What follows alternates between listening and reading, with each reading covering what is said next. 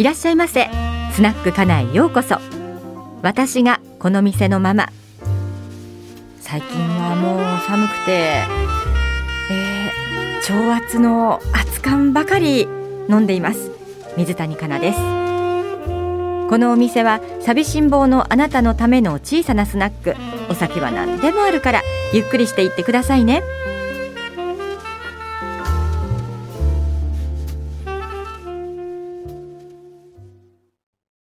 では今夜の二人の出会いに乾杯！そうですね。まあお店に行くことも今少ないですけれどもたまにちょっと早めの時間に近所の焼き鳥屋さんなんかに私は行くんですがえー、っとまあとりあえずビールっていう人が今もう多い中私はもう寒いしビール飲むとお腹いっぱいになっちゃうのでじゃあとりあえず熱燗でと超熱にしてくださいって頼むんですね。でそれと一緒に、まあ、チェーサーとして緑茶杯を私は大体頼むんですけどえっと緑茶杯と超圧でみたいに頼むと必ずお店の人が「えっ?」ていう顔ええっとあまあ超圧であと緑茶杯あお一人で？みたいな一人で飲むんですか？みたいな。あ、はい、ちょっとあの、緑茶杯はチェーサーにしようと思って、なんて言うと、ああ失礼いたしましたって言って、持ってきてくださるんですけれども、うん、なんだろうな、緑茶杯、チェーサー、まあ、あと、生ビールのショーがあったら、それチェーサーとか。チェーサーっていいですね。では水じゃなくてやっぱりなんかこうアルコールの喉越しのあるものをチェイサーにするというのがまあ私流というんでしょうかね。はいお酒は、えー、コロナ禍にもかかわらず美味しく頂戴しております。はい、ということでですね今回のテーマは通信販売なんですけれども、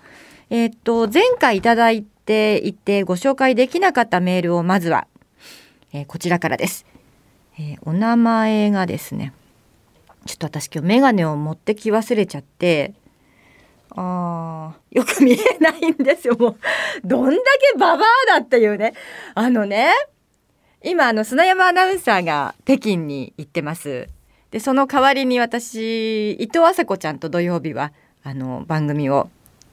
担当してるんですけれども。あもう砂山ももうすぐ帰ってくるのかな？あまだか。まだか。そうですね。あのあの 朝子ちゃんが今 51? で私が今 54? ではほぼ同世代ということでもう話が合う合う昭和の話が合う合うっていう感じでこの前もえー、っと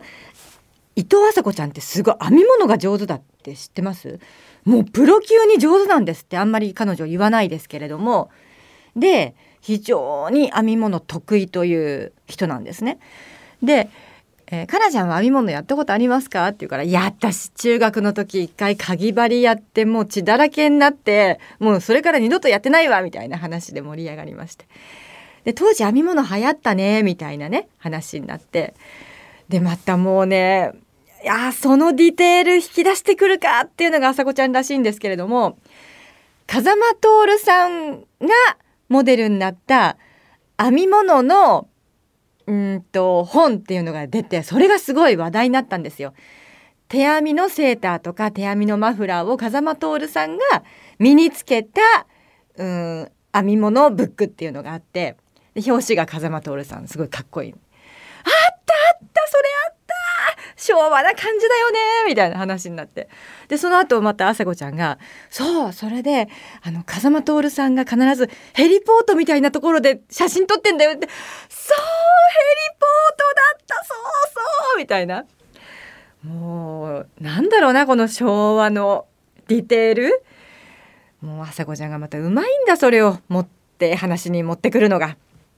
そんな感じでえー、朝子のラジオ違うラジオの朝子か。もう盛り上がっていたんですけれども、まあ、今砂山のね話が出たのであの砂山くんもまあ私砂山くんが帰ってきたら改めて声をかけようとは思ってるんですけど何ですかねえー、彼はロンドンオリンピック行ってこの前の東京オリンピックも担当して今回北京オリンピックも行ってと。あの北京オリンピックはね一体誰を行かせるかって結構まあ揉めたじゃないですけれどもうわ誰行かせるかっていう話をずっとしてて北京だしコロナ禍だし結構いろいろ大変だよ。あのうん向こうでの生活もちょっと大変だよね。ってなった時にもう砂山くんはもう本当に素晴らしい。もう全て彼一人で何ですか？あのもう自分でいろいろブッキングして誰の手も借りず静かに飛行機に乗り現地に行って。であの決してこうなんかスポーツチックに盛り上がるレポートではなくて結構ドライなレポート。あれがまたねあの温度感がいいんですよね。はい。まあ無事に帰ってくることを願っておりますけれどもあそれであの砂山がいない間朝子ちゃんと一緒に番組をしながらもう2人で「もう私たちババアだよねババア万歳!」って言ってたという話でございました。で今日はそのババアに必要なメガネを私持ってくるのを忘れたのですごくメールが読みにくいというお話です。でそのメールを読みますけれどもお名前がねどこに書いてあるのかな？あじゃああれですねえっ、ー、とマサさんにしときましょうか。初めてお便りしますということで450回おめでとうございますとありがとうございます。ところで文化放送ではもう丸2年続いているコロナ禍で、えー、母子家庭などの人が食べるのに困ったりコロナ禍以前でも子ども食堂を、えー、頼っていた人が子ども食堂の閉鎖で食べ物に困ったりしているという報道はしていないのでしょうか？という質問もメールに書いてありまして。いや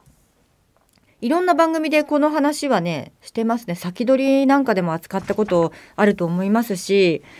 まあでももうちょっと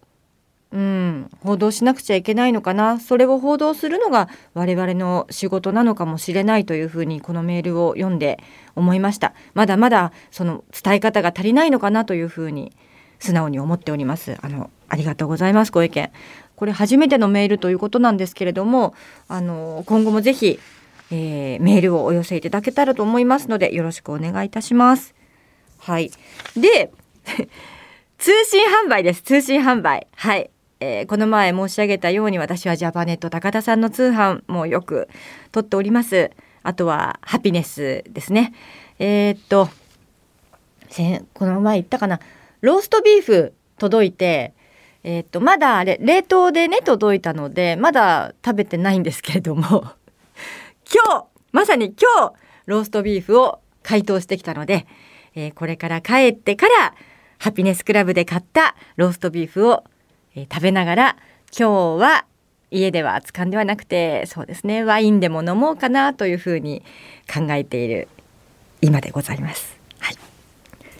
まあ、あまり通販の話はしなかったんですけれども本当に通販にはお世話になってますね。あそうそうで通販で思い出した